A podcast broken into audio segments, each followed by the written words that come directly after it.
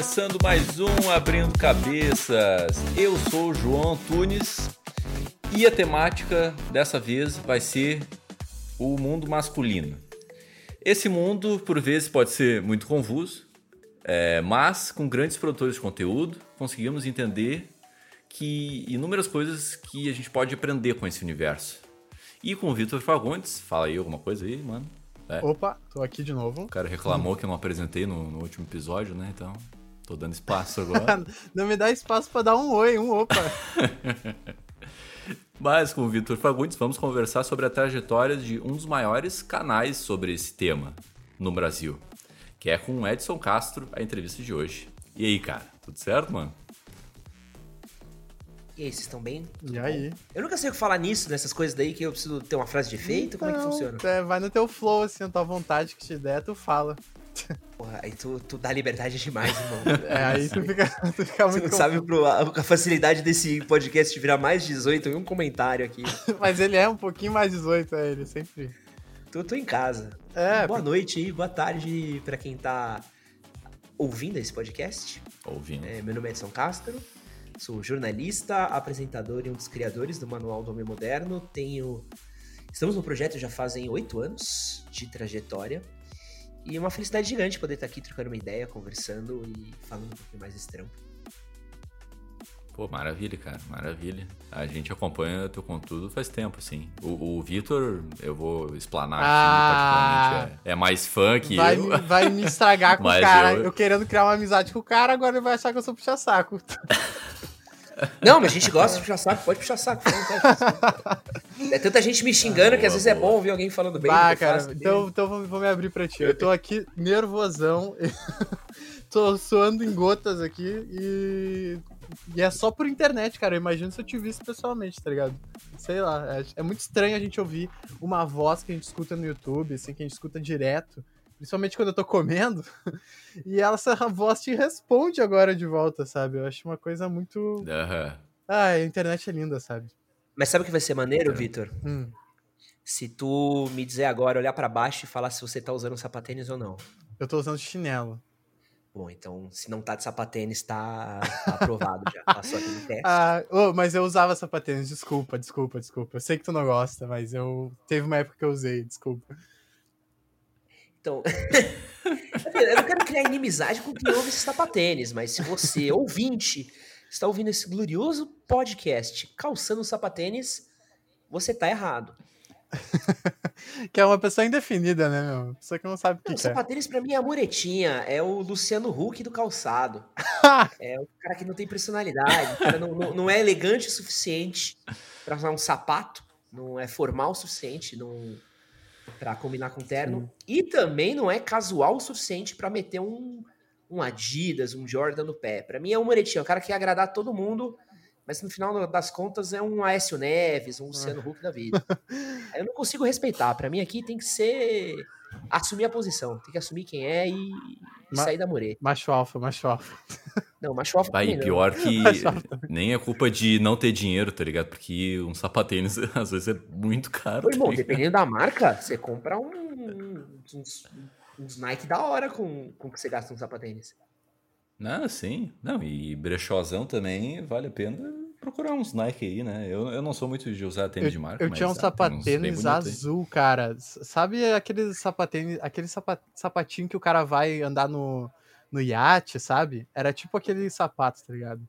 Um dockside. Isso. E eu usava ele para ir pro colégio, tipo, como eu queria ser o diferentão, tá ligado? Eu conseguia ser o diferentão com aquele sapato. Mas o Dockside eu ainda acho que tem mais personalidade que um sapatênis. Sapatênis pra mim. Sapatênis, camisa polo e crachada XP. É o. Faria Lime completo. É, mas o, a camisa polo é bem chata mesmo. A camisa polo.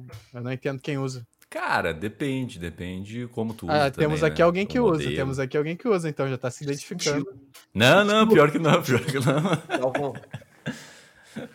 Pior que eu, eu já vi outros modelos assim, eu achei bem legal, mas não, não, não curto não. Cara, preciso contar uma história irada de sapatênis. Eu... Vamos lá, vamos embora, vamos embora. É, é que sapatênis é muito o uniforme do macho alfa padrão, assim, é um cara que luta para ter qualquer personalidade, um cara que não, não, não tem uma escolha no calçado, assim. Eu tenho, eu tenho várias críticas, acho que isso é uma questão de grana, tudo bem, entendo. Eu já sofri muito para conseguir comprar as coisas que eu quero. Mas acho que é sempre uma questão sem, sem personalidade, né? Mas durante muito tempo, nos natais da minha família, eu ganhava sapatênis de Natal. Eu cheguei a ganhar três sapatênis iguais. três natais seguidos. E eu lembro até uma vez que eu tava com uma ex-namorada minha, assim, a gente tava indo pra, pra onde a gente celebra a ceia, eu falei, mano, você vai ver que eu vou ganhar um sapatênis esse Natal. E eu ganhava e a desculpa era sempre a mesma. Tipo, ah, a gente nunca vê você usando sapatênis, então a gente comprou para você, vai que você precisa. claro, não vê, é porque eu não gosto, cara. é, tipo, então tem um motivo pelo qual você não, não usa. É. Culpa... Mas eu acho a, a, a, moda, é um jeito muito legal da gente falar um pouco sobre masculinidades. Porque se você parar pra ver, é, existe um preconceito muito grande, principalmente no Brasil, assim, que eu acho muito, muito bizarro com a maneira como você se veste. A gente ainda é, repercute um estereótipo padrão. Verdade. Essa é. roupa ou aquela uhum. roupa é roupa de homem. Então, ah, o macho de verdade ele usa camisa polo, calça social, sapatênis e é isso. Se você usar um tênis colorido, você não é homem. Se você ah. usar camisa rosa, camisa colorida, casou rosa, nossa, você é Meninas usam rosa e meninos usam azul, né? Pô, tu quer quebrar Exato. Grande Damares, grande Damares. Grande Damares. É. E existe esse preconceito é. bobo, porque o manual padrãozinho do hétero top, do que é ser homem, do que não é ser homem, ele é muito limitado. E falta muito verbo, falta muito verbo, falta muito substantivo no que é ser homem. Acho que é até um assunto que a gente pode tratar mais vezes aqui, mas é, uhum. Faltam substantivos, verbos, faltam definições do que é ser homem. O que é ser homem? homem ser homem é ser sério, ser forte, uh, não pode ser feminino, não pode parecer gay, e, e, é isso. Como se fosse. Sou, como se for feminino ou for gay fossem uhum. uh, xingamentos de alguma maneira. E qualquer coisa que fuja uhum. do padrão de estereótipo masculino, qualquer coisa que seja um pouquinho mais diferente, automaticamente é errado. Então, se você não for o cara do sapatênis e camisa polo e cara séria em todas as fotos, ah, é porque você é gay. Ah, é porque você é menos homem que todo mundo aqui ao redor. Então, eu gosto muito, eu gosto muito de fazer essa provocação com o uniforme do macho alfa, porque uhum. tem que ridicularizar sim, tem que tirar da posição de conforto sim tem que provocar. Eu acho que a gente tem aí uma cultura brasileira muito forte de uh, estereótipos de masculinidade aí, e que a gente vê ser repercutidos hoje em dia até mesmo na política, né? A gente tem um, um político que precisa o tempo todo estar tá afirmando de como ele é homem, como ele é viril, como todo mundo é maricas, menos ele. É verdade. E, cara, tem que provocar mesmo, mesmo, tem que provocar. E, cara, e provoco mesmo, e tem que falar mesmo. A porque... provocação traz a discussão, cara. Acho que é interessante a gente provocar sempre. Exato, e, e, esse tipo de provocação, claro, com bom humor sempre, assim. Tenho até, tenho até amigos que usam sapatênis. Mas tem que deixar. Por isso que eu falo mal, tenho até amigos. É. Tem que deixar desconfortável, cara, porque o outro lado, quando ele quer ofender alguém, quando ele quer ser homofóbico, quando ele quer ser machista, quando ele quer ser racista, ele não pensa muito nos sentimentos do outro. Então acho que a gente, quando a gente tem que fazer provocação, a gente tem que provocar, tem que tirar do lugar de conforto, tem que apontar um pouco do ridículo que é algumas atitudes masculinas, algumas atitudes ditas de homem de macho alfa. É claro que eu acho que masculinidade se expressa de vários jeitos, mas a gente tem que apontar um pouquinho do, mano, olha que estranho como você só consegue usar isso, tá ligado? Uhum. Tipo, uhum. mas tu falou ali da, da roupa, a questão da roupa que é, esse é o padrão. É engraçado que, tipo, aqui no sul, pelo menos da visão que eu tenho da onde eu moro, é, o padrão de um homem mesmo é um cara que usa roupa larga, corrente, uh, boné, essas coisas. Então, tipo, o gay da, da, da, do, do ambiente sempre era eu por usar roupa mais social, por tentar ser diferente que ia usar roupa mais social. E depois, com o tempo, eu até perdi. Eu tinha esse preconceito de usar roupa larga, usar os bagulhão. E hoje em dia tu me vê foto com correntão de ouro e coisa arada, né? Mas eu fui desapegando dessa, desse aspecto. Eu consigo transitar agora entre os dois, é a melhor coisa que tem, cara. É, eu acho que a gente tem. Isso é uma coisa muito engraçada que eu vi, pelo menos, quando eu morei na Europa, assim. E eu fiz intercâmbio, tive o um privilégio muito, muito, grande, assim, foi um golpe do destino de sorte, assim, para eu uhum. conseguir fazer intercâmbio. E uma coisa que eu reparei fora do Brasil. Tu morou onde na Europa? Morei em Londres. Em Londres. Hum, Ah, E- Entendi, entendi. Lá é um lugar onde tem os mesmos números de lojas femininas, tem de roupas masculinas. Tipo, você encontra opções de tudo quanto é tipo de roupa para ambos os sexos e tipo muitas opções, muitas opções, muitas opções. Uhum. Aqui eu converso com as marcas e muitas marcas falam, por exemplo, algumas fast fashions, não, eu só não vou citar nome porque senão fica uma coisa chata, mas algumas fast Sim, fashions uhum.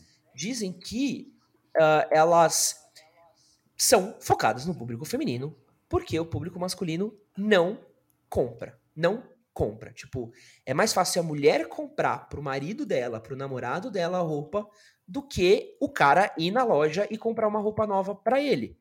Algumas lojas de perfumes, inclusive, uma vez eu tive uma conversa com uma grande empresa de marketing aqui do Brasil, falando: ah, pô, bora fechar alguma coisa, bora pensar em algum patrocínio master tal. A marca virou pra mim e falou assim: cara, sabe por que que a gente não faz tanto anúncio com você? Eu falei: ah, por quê?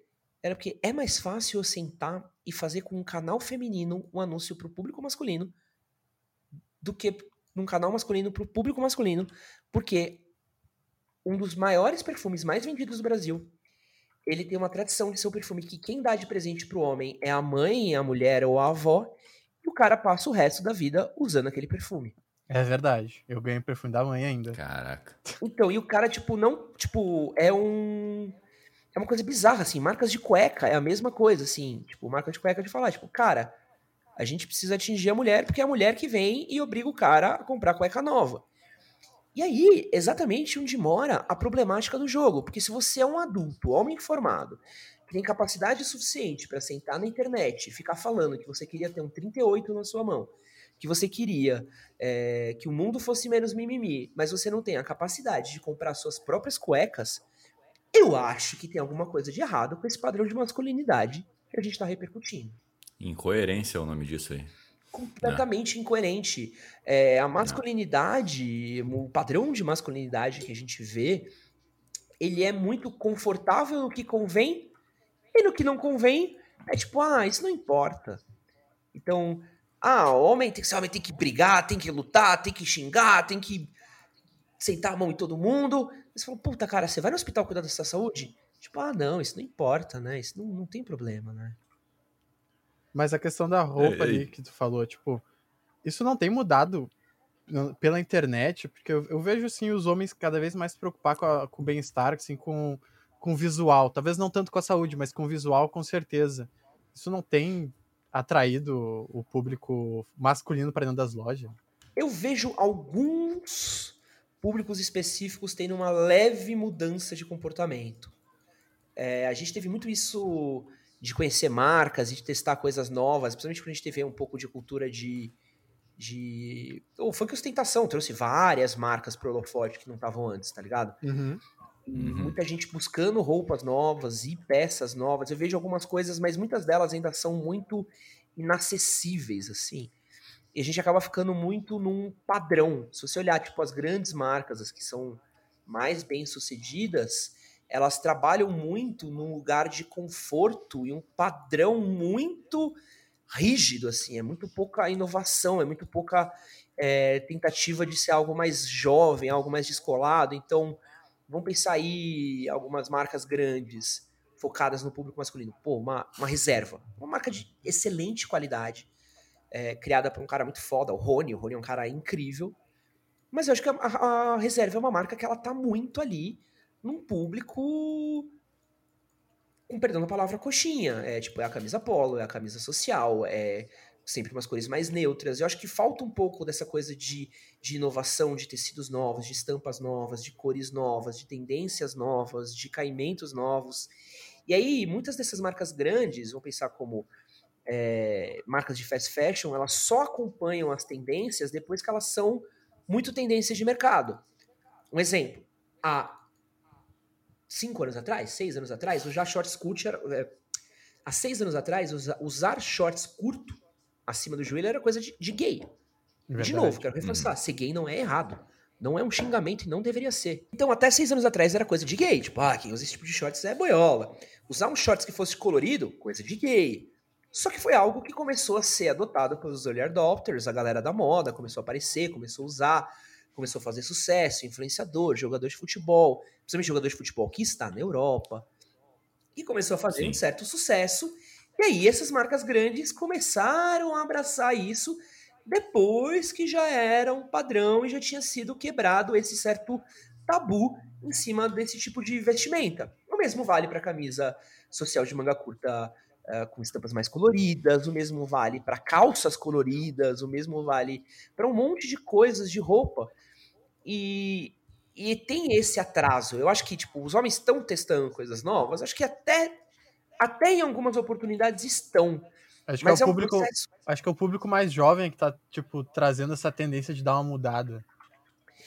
É, mas mesmo assim eu ainda acho que. Mais ou menos, em mais comparação, ou menos, né? cara, demora muito, assim. Eu ainda acho que, pelo que eu tenho por experiência, eu ainda acho que a gente vai precisar de uns bons anos para esse estereótipo começar a ser quebrado.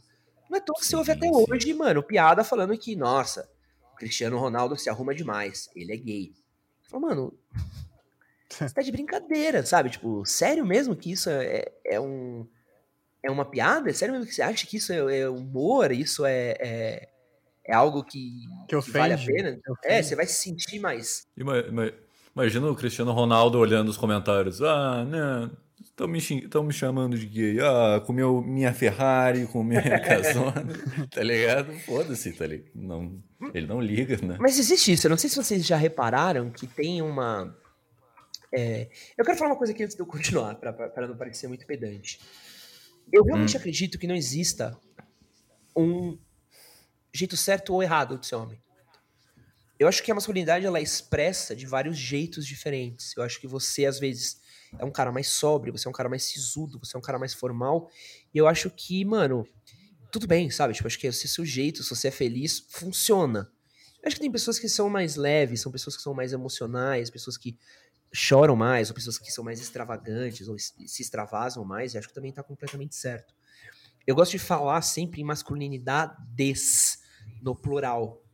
O que me irrita é a limitação que impõe no, no ser homem, de pegar e falar, tipo, homem tem que usar roupa assim, homem tem que falar assim, homem tem que agir assim. E a pergunta é, por quê?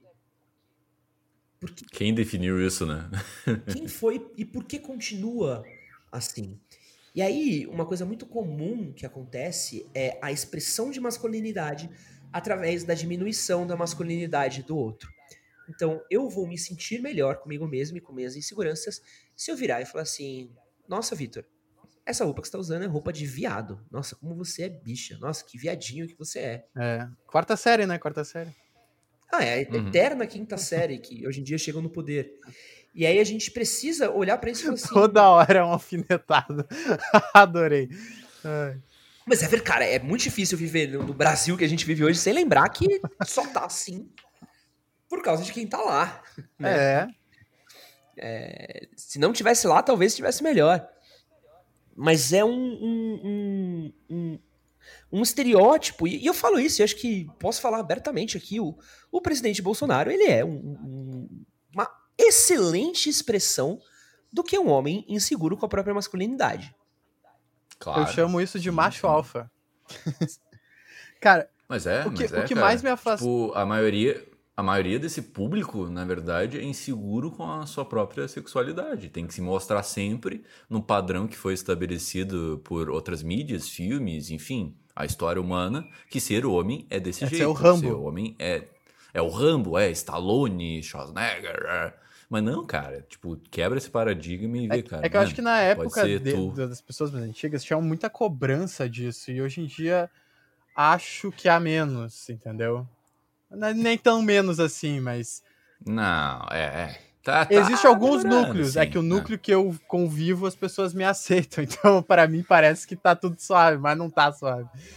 Não, eu acho que tá pelo contrário. Eu acho que assim, acho que essa discussão de masculinidade, sempre que eu tenho ela, eu tento trazer ela pra, pra gente tentar entender ela exatamente como ela precisa ser entendida. Quando a gente tá falando de uma classe média alta, com acesso a dinheiro, grana, poder aquisitivo, é muito fácil da gente falar de masculinidade saudável. Nossa, vamos uhum. se aceitar, falar de sentimentos, falar de emoções, esse tipo de coisa. Tipo, é, é fácil. É uhum. fácil uhum. conversar disso. Só que se a gente começar a olhar um pouco para o que acontece numa periferia, o que acontece em alguns lugares, uh, zonas de risco, o que acontece em alguns lugares que é, esse tipo de poder aquisitivo e de conversa não chegou, existe um padrão de masculinidade muito tóxico que ainda é reproduzido. É, eu não posso falar tanto a respeito, porque não é o meu lugar de fala. Mas, se você sentar para conversar com alguém da periferia, alguém da quebrada, alguém da favela, você vê que existe ainda o estereótipo do sujeito homem. O que, uhum. que é o sujeito homem? O sujeito homem é o que toma conta da família. E como é que você toma conta da sua família?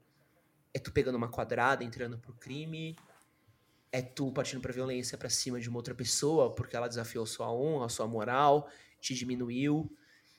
E é isso, é um padrão que ainda é muito reproduzido.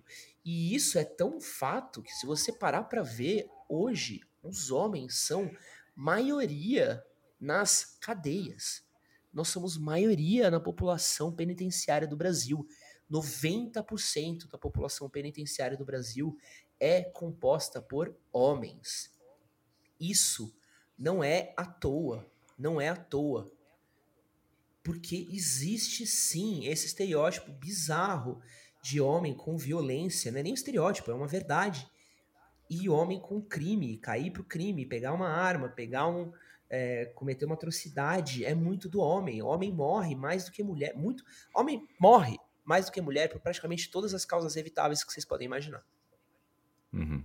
Todas. Sim. Principalmente por violência aqui no Brasil. Uhum. E principalmente Sim. quando a gente está falando de um homem muito específico, que é o homem negro pobre. Homem negro pobre morre muito mais do que qualquer outro recorte da sociedade que a gente pegar.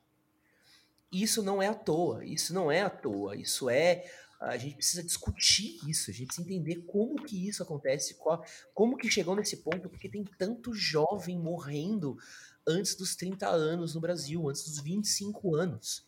Não dá pra gente viver numa sociedade onde morre tanto jovem à toa e achar que tá tudo bem, que tá tudo saudável. Existe alguma coisa sintomática com a nossa masculinidade, com os nossos homens, e a gente precisa olhar para isso criticamente olhar para isso criticamente Sim. e entender, tipo, cara, beleza, o que, que dá para mudar? Por que, que morre tanto homem em acidente de trânsito? O que, que a gente pode fazer? Como é que a gente pode ser melhor? E aí, Não, a gente Não. vê esse tipo de padrão de risco acontecendo e a galera glorifica e acha da hora. Ah, eu corro com o meu carro, mas é porque eu sou homem. Quem não corre que é fresco. Vocês, meu irmão, vocês estão maluco começo da pandemia. Tá só reforçando um estereótipo que pode prejudicar é, vidas, né? Pode prejudicar é, pensamentos, pode prejudicar. Ah, né? Isso mesmo, né? Sim, cara. E, e é uma, às vezes é uma questão de é, entender qual que é o exemplo que a gente quer dar. Qual que é o exemplo que a gente quer passar. A gente tinha diversas atitudes bizarras antigamente. E diversas atitudes que eram passáveis na sociedade. E, e como sociedade a gente acreditava que aquelas eram atitudes uh, normais, sabe? É, porra, a gente Sim. morria de cólera até quantos anos atrás a gente morria de cólera? 50, 60 anos atrás? A gente não lavava a mão, a gente comia no lixo, assim, a gente não tinha, tipo, a gente tinha um monte de comportamento de risco. Eu ouvi uma entrevista hoje maravilhosa, maravilhosa, assim, recomendo para vocês, sobre do... do Abrindo Cabeças. Não, mentira. Recomendo o podcast, excelente. Mas foi é do João Paulo Maluf, glorioso presidente. É, presidente não, desculpa. É, do Paulo Maluf, glorioso ex-prefeito de São Paulo. Ele dando uma entrevista no Roda Viva, que é um programa que sempre teve essa linha um pouquinho mais progressista. Vejam bem. Uhum. E, Sim. e nesse programa, os jornalistas viravam para ele e falavam assim: Paulo, é um absurdo o que você está fazendo em São Paulo. Você é um ditador. Você está fazendo as coisas tudo errado, não sei o que, não sei o que lá. E eu, tipo, nossa, que enquadrado os malucos estão dando no, no Maluf, né? É, mas por que, que será que eles estão dando essa enquadrada no Maluf? A eles. Que absurdo você proibir fumar dentro dos restaurantes. A gente deveria poder fumar dentro dos restaurantes. E que absurdo também você criar essa lei fazendo com que todo mundo tenha que usar cinto de segurança. E se eu não quiser usar o cinto de segurança? Isso, cara, uma entrevista de que 20, 30 anos atrás. É, eu lembro de uma entrevista do Renato Gaúcho brigando, porque ele tinha que usar caneleira. Ele, ah, usar caneleira é frescura, não quero usar caneleira. E esse era o tipo de comportamento que a gente tinha anos atrás. E, cara, hoje em dia, eu não consigo me imaginar entrando no carro e não botando cinto de segurança. Ah, óbvio, né? óbvio, sim. E foi uma coisa claro. que a gente precisou questionar em algum momento e olhar e falar, tipo, ó, cara, isso aqui é meio zoado, hein, gente? Tá morrendo e... gente. Mas, mas tu. É, é. Não, pode terminar. Não, e, e, e, eu acho que, tipo, a gente precisa achar esses comportamentos hoje. Quais são os comportamentos de risco que a gente tem hoje e que a gente não conversa a respeito e que a gente precisa conversar e que a gente precisa olhar e falar, tipo, ó, isso aqui. Isso aqui tá errado, isso aqui é perigoso, isso daqui para uma sociedade como a nossa, pode ser algo muito nocivo. Precisamos rever isso. Sim, sim, cara. Tipo, ah, muito interessante o que tu falou aqui, muito interessante. Esse tipo de questionamento que tu fez, esse tipo de coisa que tu está eh, questionando aqui no podcast, está agregando eh, para as pessoas pensarem eh, além do que é ser homem, do que mudou nessa última geração, nesses últimos anos, o que mudou do pensamento das pessoas, né? O que mudou de pensamento de outros tipos de realidades. Isso foi a tua motivação para criar o MHM, para mostrar a realidade e a tua visão de, entre aspas, o que é ser homem, né? Porque não, enfim, a gente discutiu que não tem isso, né? Cara, eu, o manual na verdade ele surgiu de uma outra demanda, assim, uma outra demanda menos menos nobre, assim, eu diria. Menos política. Uhum. É. Menos política. Uhum. A gente começou porque a gente. O Manual do Moderno foi criado por mim, pelo Leonardo, Filom... Leonardo Filomeno. A gente criou esse projeto junto, em 2012. E nós éramos dois é, grandes leitores de revistas masculinas. A gente lia muito. VIP, GQ, Playboy. A gente trabalhava numa redação de um veículo de, de jornalismo. E a gente lia muito. E a gente cuidava da da editoria de bares e baladas, então a gente estava sempre, tipo, procurando coisas de bebida, porque a gente escrevia muito sobre bebida, procurando coisa de é, balada, de bar, então a gente estava sempre caçando um pouco de referência. E uh, a gente começou a olhar para esses veículos e a gente começou a entender que muitos deles não falavam nossa língua. Um exemplo que eu tenho claro, assim, foi um dos maiores motivadores para o manual, foi que uma vez eu tinha ganhado uma grana, eu falei, cara, quero comprar uma roupa maneira, porque eu tava ficando com uma mina. Eu falei, puta, quero levar a mina pra sair, quero vestir uma roupa da hora pra, mano, fazer uma moral, né? E eu fui ver a, a, a revista VIP, falecida revista VIP, e tava lá, é, a nova moda do verão é o blazer. Eu falei, nossa, tá mó quente, né? Como é que eu vou usar um, blazer? Pensei a mesma coisa, é. tá É, é, é a nova moda pra quem tem ar-condicionado, cara. Quem tem ar-condicionado, se tu quiser usar sobretudo, tu usa. É, não. No Tesla deve estar tá bombando é. o blazer. Aí, aí eu falei, não, é, deixa eu ver aqui, né? Posso, deixa eu ler mais. Aí esse cara, não, porque agora é você usar um blazer de algodão, assim, assim, assado. Eu, ah, pô, parece da hora, né? Deixa eu ver quanto que é. E os caras botavam lá um blazer na revista e custava, tipo, sei lá, 7 mil reais o blazer. Puta que pariu. Tipo, sei lá, um Emeril do Zegna, assim, tipo, um bagulho fudido, tá ligado? E era uma das maiores revistas pro público masculino do Brasil. E eu falei, mano, com essa grana, eu compro uma moto. Hum. Tipo, com essa grana de onde eu venho, isso aqui é a entrada numa casa, sei lá, sabe? Tipo, isso aqui é entrada num carro. Tu, tu tira um carro com essa grana, tá ligado? Sim, o Celtinha, Celtinha. Porra. É, um, não, carro, uhum. não Celta. Ah, Celtinha, dá licença. Eu quero um Celtinha, me dá um Celtinha. Aqui a gente vai brigar. Ah, o sapatênis eu passo, mas o Celtinha. Ai, tô... tô boiando, sem nada de carro, tá ligado? Eu tô zoando, okay. mas eu já tive um Uno. Do quadrado aquele, né? Quadrado, o Uno 1.0 com afogador. Bah, Você tinha que ver que delícia que era pra subir as ladeiras da PUC, irmão. não tenho ideia de onde é a ladeira da PUC, né? Porque eu não moro aí. Mano, pensa numa ladeira assim. Vocês são da onde? Porto Alegre.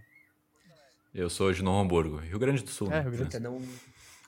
Aliás, trabalhei na RBS, só um detalhe pra vocês. Caraca, Caralho, que mas foda. daí, Bah. Daqui, tinha uma, uma sede da RBS aqui. Voltando pro carro e o setinho Ah, do Blade. mano, aí a gente foi ver essa. Eu lembro que eu li essa matéria e falei, mano, não dá. Não dá, essa matéria tá de sacanagem com a minha cara. E aí eu lembro que eu virei pro Léo na época e falei, cara, a gente precisa fazer alguma coisa, porque, mano, não tem ninguém fazendo conteúdo pro público masculino e que converse com nós, cara. Tipo, ninguém. E a gente começou a olhar e tinha dois perfis de conteúdo pro público masculino. Tinha o macho alfa, que era uns caras produzindo conteúdo muito específico, que era tipo, tinha até uma página que existe até hoje, mas tá caidaça, que era só sobre piada de ah, mulher, vai fazer um lanche pra mim. Nossa, você é mulher, volta pra cozinha. E Isso em que ano, mais ou menos? Qual ano? 2012. Hum, bem esse ano mesmo. Esse tipo de piada. Ou tinha isso, ou era essa coisa extremamente elitista. Extremamente elitista Sim. do, meu, nossa, você, homem, tem que tomar esse uísque aqui de 12 mil reais. Nossa, compra essa garrafa aqui desse vinho, desse uísque 21 anos. E tipo, mano, irmão, eu tô, tô tomando Kaiser, parça. Tô num- mano, eu, eu colo no- colava no bar e olhava assim, qual litrão é mais barato? Ai, bem isso, cara. Sabe? Bem universitário, assim, né? É, irmão, aí tu quer me recomendar um whisky 12 anos, escocês? Porra. E, e acho que faltinha esse descolamento. E a gente pegou e falou assim, cara, vamos criar um veículo pro público masculino que fale nossa língua. E aí, qual que era a língua? É tipo assim, é a língua de quem bateu uma bola no playball, sentou na mesa pra resenha e vai trocar uma ideia. Então a gente vai trocar uma ideia de homem pra homem de boa. Sem elitismo, sem ah, machismo, tentar, tipo, ser o mais de boa possível. E no meio do caminho, nesses oito anos, a gente foi descobrindo que várias das coisas que a gente falava, elas precisavam passar por esse filtro, que é um filtro que vocês chamaram de política, que é esse filtro Uhum. do que é a masculinidade. Então, a gente começou a entender que não dava pra gente falar de moda sem falar de masculinidade. Não dava pra gente falar de ah, relacionamento sem falar de masculinidade. Não dava pra gente falar de paternidade sem falar de masculinidade. A gente começou a entender que a gente precisava falar um pouco das nossas relações como homem para poder falar das coisas que a gente gostava. Eu, não é meu assunto favorito falar de masculinidade. Tá longe disso. Eu gosto de falar de. De falar de roupa, de falar de tênis, gosto de falar de videogame, gosto de falar de filme, gosto de falar de uma par de coisa. Só que eu comecei a entender que esse assunto, ele era um assunto muito motor, porque a gente ia falar de uma roupa e automaticamente alguém falava: ah, não, isso é roupa de viado, fala de roupa de homem. É que esse assunto permeia os outros assuntos que envolvem homens. né, Então. E aí não dava pra eu falar disso sem olhar pra esse espectro. Sem olhar pra esse espectro do tipo assim, esse público não tá pronto, sabe? Esse público não tá afim disso, sabe? Tipo, esse público ele precisa tipo partir de alguns outros princípios. Eu preciso ter um pouco mais desse viés, porque senão eu não vou conseguir entrar em assuntos maneiros. E, e muita coisa que é de vivência, de ouvir histórias, de conhecer pessoas e de ver coisas e de entender que, tipo, cara, não, esse aqui eu preciso entrar nisso, porque isso é nocivo. A gente, a gente não falava de saúde masculina quando a gente começou o canal. Mas a partir de determinado momento, eu olhei e falei assim, cara, eu preciso falar de saúde masculina porque senão meu público vai morrer.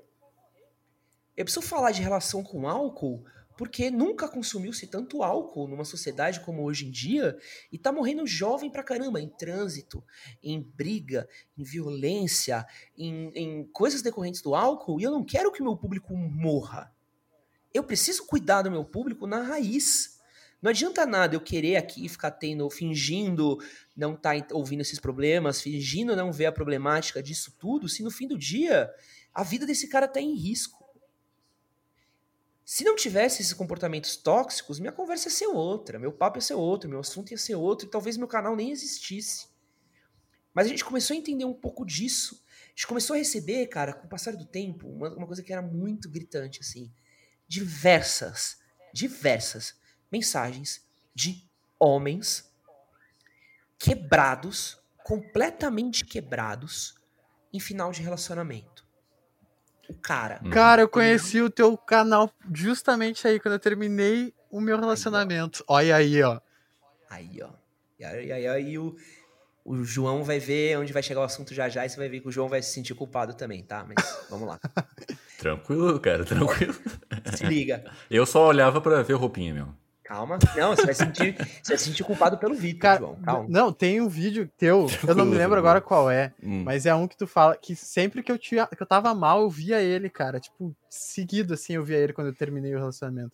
Eu via e revia, via uhum. e revia. E sabe por que, que isso acontece? Ah. Porque a gente não tem o hábito. A gente não tem quem de desabafar. Sobre sentimento, não, sobre relacionamento não. Com os nossos amigos. Um dos maiores públicos que eu recebo no canal são caras que estão completamente quebrados depois de um final de relacionamento, depois de um final de casamento, que eles uhum. terminam e eles não conseguem falar com os amigos dele, porque toda vez que eles vão falar com os amigos, a resposta do amigo é: bebe que passa, não, já já se esquece isso. Isso tudo é frescura. E aí o cara não tem com quem expressar uma das maiores dores dele. A gente recebe muita gente que fala sobre depressão, sobre suicídio, sobre ansiedade. E os caras falam, cara, meus amigos não me ouvem. Porque toda vez que eu falo que eu tô com esse problema, eles olham na minha cara e falam, isso é coisa de viado, para com isso. Uhum. Essa Sim. é a masculinidade que a gente tem alimentado a gente tem criado homens que eles precisam fingir que eles são máquinas, eles não podem ter sentimento, eles não podem ter dor, eles não podem se expressar nem mesmo para os melhores amigos. O cara às vezes tem uma dúvida sobre o corpo dele, o cara olha para o pinto dele e fala assim: "Pô, será que meu pinto é pequeno?" Só que se ele perguntar isso pro melhor amigo dele, o apelido dele pelo resto da vida vai ser Mindinho no futebol. Ele vai ser zoado por isso pelo resto da vida dele. Ele não consegue perguntar pro melhor amigo coisas, ele não consegue se expressar. Vamos falar de educação sexual. O cara não consegue falar sobre sexo em casa com os pais, porque não existe espaço para falar sobre sexo na família. Não existe abertura, não existe esse companheirismo e aí a gente vive uma sociedade onde as pessoas falam que não, sexo tem que ser discutido dentro de casa. Como? Como se não tem abertura? O meu pai é um cara gente boa demais, assim. Meu pai é um puta cara maneiro. Puta, já participou do canal várias vezes. Cara da hora demais, me ajuda sempre, tá sempre presente. Mas eu tive um total de zero conversas francas sobre sexualidade com meu pai. Sim. Não tive espaço. Porque meu pai é um é, mais comum isso. Mas, o, mas, o Ed, isso daí tu não acha que vem, sei lá, da, não só da criação, mas do estudo que teu pai teve, o que nossos pais tiveram, não sei. Porque, tipo, a minha mãe, eu percebo que a minha mãe, obviamente, tem mais estudo que meu pai, por isso ela conseguiu um trabalho melhor, ela ganha um pouco melhor. É, mas, tipo, eu, eu sempre fui muito mais aberto com a minha mãe do que com o meu pai. E hoje em dia a gente conversa sobre sexo tranquilamente. A gente fala sobre os peguetes que a gente já pegou, sobre o que já aconteceu, sabe? Histórias escabrosas que já aconteceu com a gente na hora do sexo tal. E, e com meu pai já não foi tão assim, tá ligado? Ele tem um pouquinho mais de receio de falar isso. E aí eu não sei se é por causa do estudo dele que, tipo, ele não teve, ou se é a criação dele. Eu acho que, mesmo com criação, mesmo com, com estudo, mesmo é, em alguns outros lugares isso ainda existe, cara. Eu não acho que é um, é um, é um recorte social tão forte assim. Eu acho que sempre teve essa coisa da mãe ser a pessoa com quem você conversa. E posso te dar um exemplo da raiz disso? Hum. Tu, quando era criança, estava chorando. Para quem você pedia colo? É verdade. Porque mãe é quem dá colo. O pai é quem dá bronca. O pai é quem bate. E aí a pergunta é, por quê? Quem ensina também, né? Por que, que o pai não pode dar colo? Por que, que o pai não pode amar o filho? Por que, que o amor de um pai para um filho homem precisa ser na dor? Ah, eu te amava tanto que eu te arrebentava na porrada. Caralho. Eu te amava tanto. Mas é verdade. Mas isso né? existe. Isso existe demais. Sim. Esse é o jeito. Ah, eu te amei tanto que eu te batia pra você aprender a não fazer as coisas erradas. Isso não é amor. Eu te amei tanto que eu paguei todas as contas que você teve. Legal. Pagar a conta não é ser pai. Pagar a conta é você fazer o mínimo.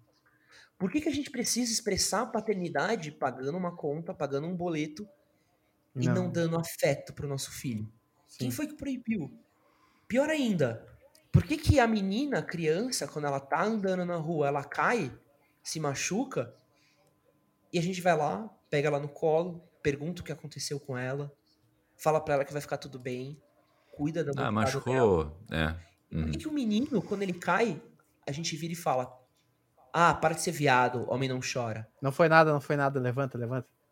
Por que, que o machucado do menino importa menos que o da menina?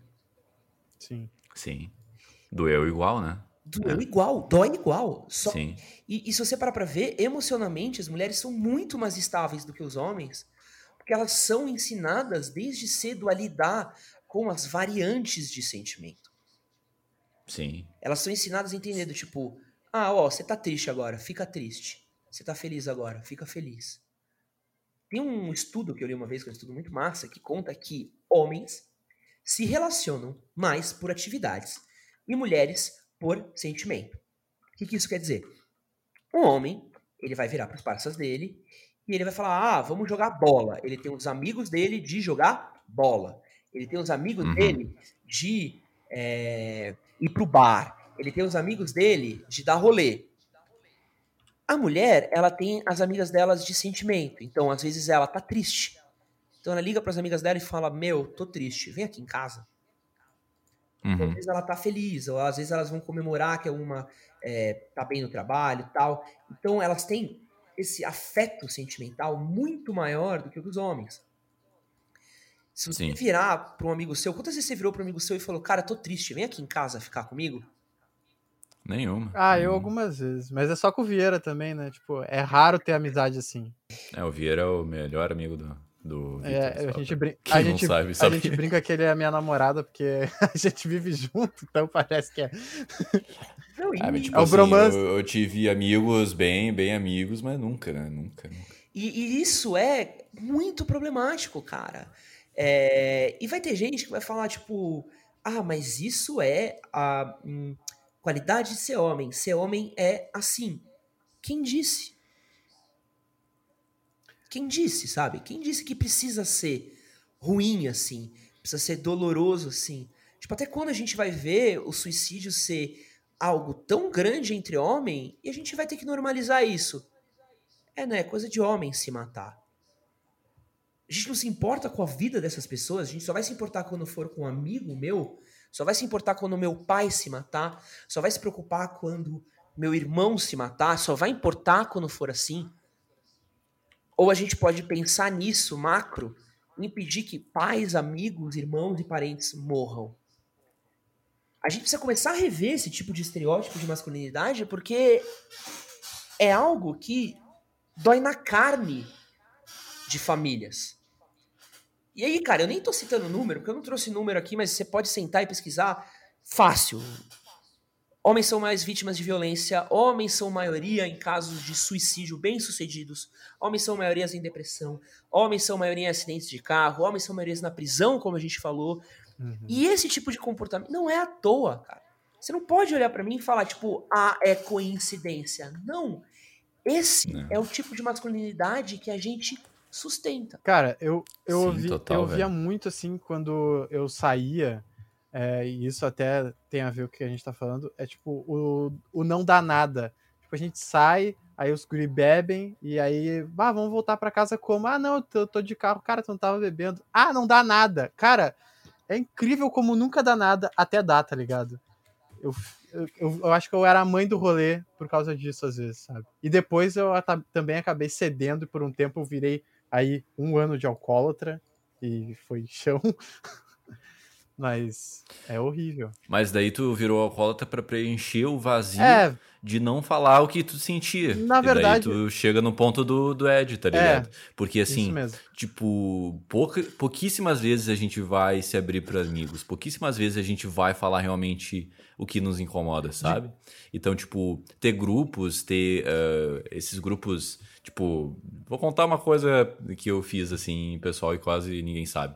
Eu participei de um grupo de homens que só conversavam sobre sentimentos, sobre o ser homens, mas não no sentido ser homem, macho alfa, mas no sentido de o que que é ser homem, tipo, questionar o que, realmente é ser homem. Daí a gente entrava nesses parâmetros, nesses temas, né? É, tinha uma pegada mais eh, xamânica, Qual né? era o nome do grupo? Mas enfim.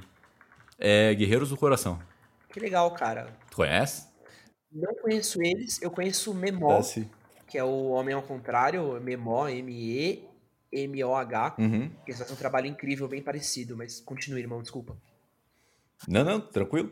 E daí só esse espaço eu encontrei pra realmente falar o que eu sinto e tipo eu e meu pai a gente tem uma relação bem boa assim de falar o que a gente sente, o que eu penso, o que ele pensa, enfim, a gente até tem papos mais eh, intensos assim, né? Porque a gente fala mesmo. E só que daí teve uns caras ali que, nossa, extravasaram, melhor experiência de vida. Eu fiquei um tempo e eu achei, "Boa, muito massa, muito massa. Mas os caras mudaram a vida, que era só conversar, cara. Esse é o meu ponto. É só conversar, é só se abrir e muita coisa seria resolvida com isso. Mas, cara, uma dúvida. Diga. Quando que você consegue se abrir no seu grupo dos seus amigos sem ser julgado? No grupo é impossível, velho, digamos assim. No grupo é no impossível. grupo, em, né? em tá em, sei lá, três negros já não vai dar, tá ligado? Sim. De um pra um eu até consigo, mas só especificamente eu, especificamente com o Vieira, com o Lucas Vieira. Tipo, com mais ninguém eu consegui ser assim, tá ligado? Eu acho, é muito raro e eu acho que é por isso que a nossa amizade é tão forte, tá ligado? E é, e é isso que é foda, entendeu? É tipo, pensa, olha que louco, cara. Olha como é diferente de homem pra mulher. Pensa que o seu melhor amigo, o cara pelo qual você falaria que mata ou morreria, o cara que você confia, o cara que você fala que é seu irmão que não é de sangue, que é o irmão de uma outra mãe, você não consegue falar pra ele quando você tá triste. Você não consegue falar pra ele quando você tá com dor. Então você daria a vida pelo cara, mas você não se sente livre o suficiente pra falar uma coisa que tá destruindo sua vida. E agora pergunta, quantas vezes a sua mina, ou a sua irmã, ou a sua amiga, ou a sua conhecida, ah, colega de trabalho, não se sentiu triste e só ficou com as amigas pra lidar com a tristeza dela e uma deu apoio pra outra e uma cuidou da outra. Essa conversa de masculinidade, eu acho que ela parte muito forte, ela tem uma origem muito forte também a partir do movimento feminista. As minas estão se organizando, Sim. brother. As minas estão se organizando melhor que ninguém. Elas estão vendo o que tá certo, o que tá errado, como funcionam, estão aumentando a barra, estão levantando a barra. Já, cara, passaram por muita coisa ruim, estão certíssimas. E muito cara vê a É barra. de- disso. desde a época de poder votar, de, enfim, lutar pelos direitos, né? Bem, bem antigo isso, né? É, bem Só antigo. Depois passou pela É. a revolução sexual, a pílula, a revolução dos anos Uhum. 90 também teve um movimento muito forte. E agora, novamente, com a internet ah, e o ativismo digital. E aí, essa barra tá sendo levantada e os caras olham pra essa barra e olham pra ela e falam assim: Ei, ah, meu Deus, feminista, meu Deus, sai daqui, feminista. Cara, em vez de você olhar e tentar ser melhor, tentar entregar mais, tentar entender, tentar ser empático, você tá só olhando pra tudo e reclamando. E a gente precisa começar a se organizar. A gente precisa começar a se organizar para certas coisas que afetam os homens e que estão na sociedade que a gente não fala. E afeta homem, coisa simples. Licença paternidade. Por que não existe a licença paternidade? Porque a licença paternidade em muitos lugares até existe. Não sabia que, não sabia que existe- não existe no Brasil. É, existe, É. mas é, é uma luta muito grande. Eu vou ver agora, rapidinho aqui no Google. Uhum. A licença Permito, paternidade permito. hoje Uhum. ela é de é cinco dias. Sério? Caraca. Às vezes até 20. Agora pensa, tua mulher acabou de parir, que é uma experiência fortíssima. É uma experiência bem, bem, bem. É, deixa a mulher muito. Cara, mexe com o corpo, mexe com o hormônio, mexe com o psicológico. É algo difícil, cara. E aí, ela tem que ficar sozinha, irmão. Sozinha. Você tem cinco dias e aí deixa a mulher em casa e dane-se. Cara, isso é muito pouco, cara.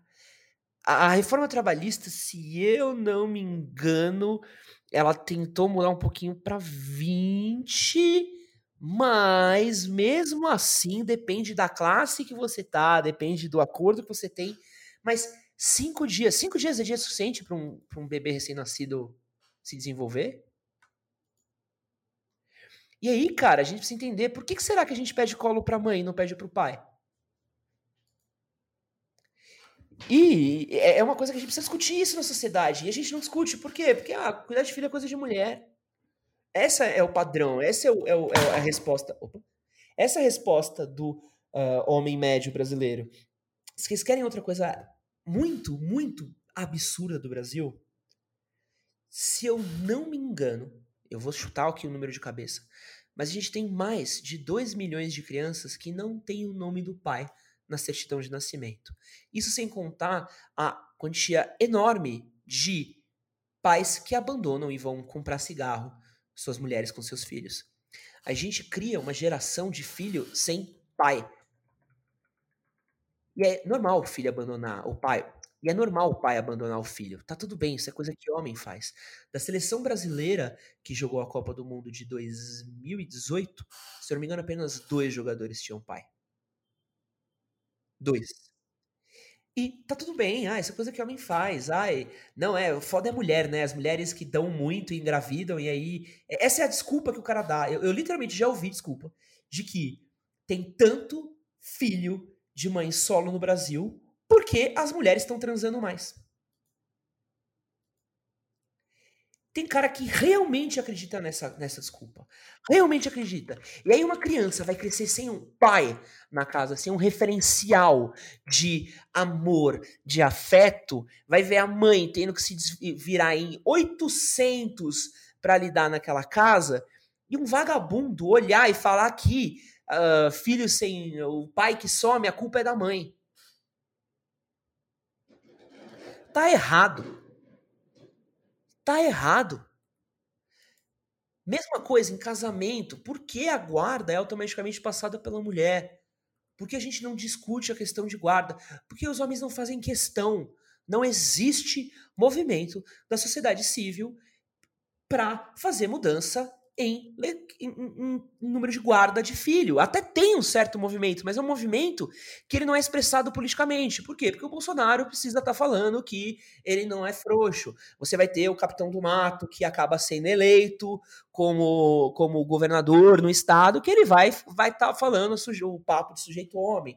Porque nossas representações políticas, elas continuam reproduzindo esse estereótipo de macho alfa. E a gente não muda a nossa sociedade para discutir questões como licença paternidade, como guarda dos filhos, como uma, é, uma administração de saúde pública que olhe para os homens e entendam problemas simples, como câncer de próstata. O câncer de próstata é um dos cânceres mais simples de serem cuidados. Ele é um câncer que, no papel, ele é pouco mortal. Mas por que ele é tão mortal no Brasil? Como que a gente vai falar sobre SUS? Como a gente vai falar sobre atendimento? Como a gente vai falar sobre é, é, você se precaver, você fazer o teste antes de desenvolver isso. Se a gente não tiver políticas públicas para isso, cara. Não, o que eu mais odeio é o cara que faz piada. Ah, já fiz o exame. Ah. Tipo, não, cara, é sério mesmo, cara. Foda-se se o cara tá fazendo isso ou não, enfiando no teu cu ou não, sabe? É questão de saúde, né? É que a gente acho que tenta tratar de uma forma mais leve, né? A situação. E aí, realmente, às vezes acaba excedendo e virando piada, né? Mas é um caso, tipo, seríssimo. É, não, você acha que o tiozão, o, o pai da família, que tava no aniversário dele de 50 anos, e chegou o filho dele e falou: Ei, pai, tá na hora de tomar a dedada, hein? Você acha que esse pai, ele vai falar assim, nossa, é verdade, preciso ir no hospital? ou ele vai ficar constrangido disso. Uhum. Ele vai falar, ai não, melhor não, né? Senão eu vou ser zoado pela família. Pois é. As campanhas às vezes têm um tom de humor, assim. Isso daí. As mudou campanhas não, mas. As tipo, como é. é. propagado na mídia, sim. É. De fato. né? As campanhas mudaram, as campanhas mudaram, tiveram que mudar, tiveram muita crítica pra isso, mudaram, graças a Deus. Mas ah, a, a gente ainda repercute esse tipo de piada. E é claro, eu não tô querendo aqui falar, nossa, o que é humor, o que, que não é humor, tal. Não, não vou Ih, entrar nesse assunto. aí vamos mais duas horas de podcast falando o que, que, é humor, né? É, eu acho que assim, acho que, pô, eu, eu gosto muito de fazer piada, eu gosto muito de fazer comédia, eu me divirto fazendo piada, eu tenho um quadro só de fazer piada e tirar um barato.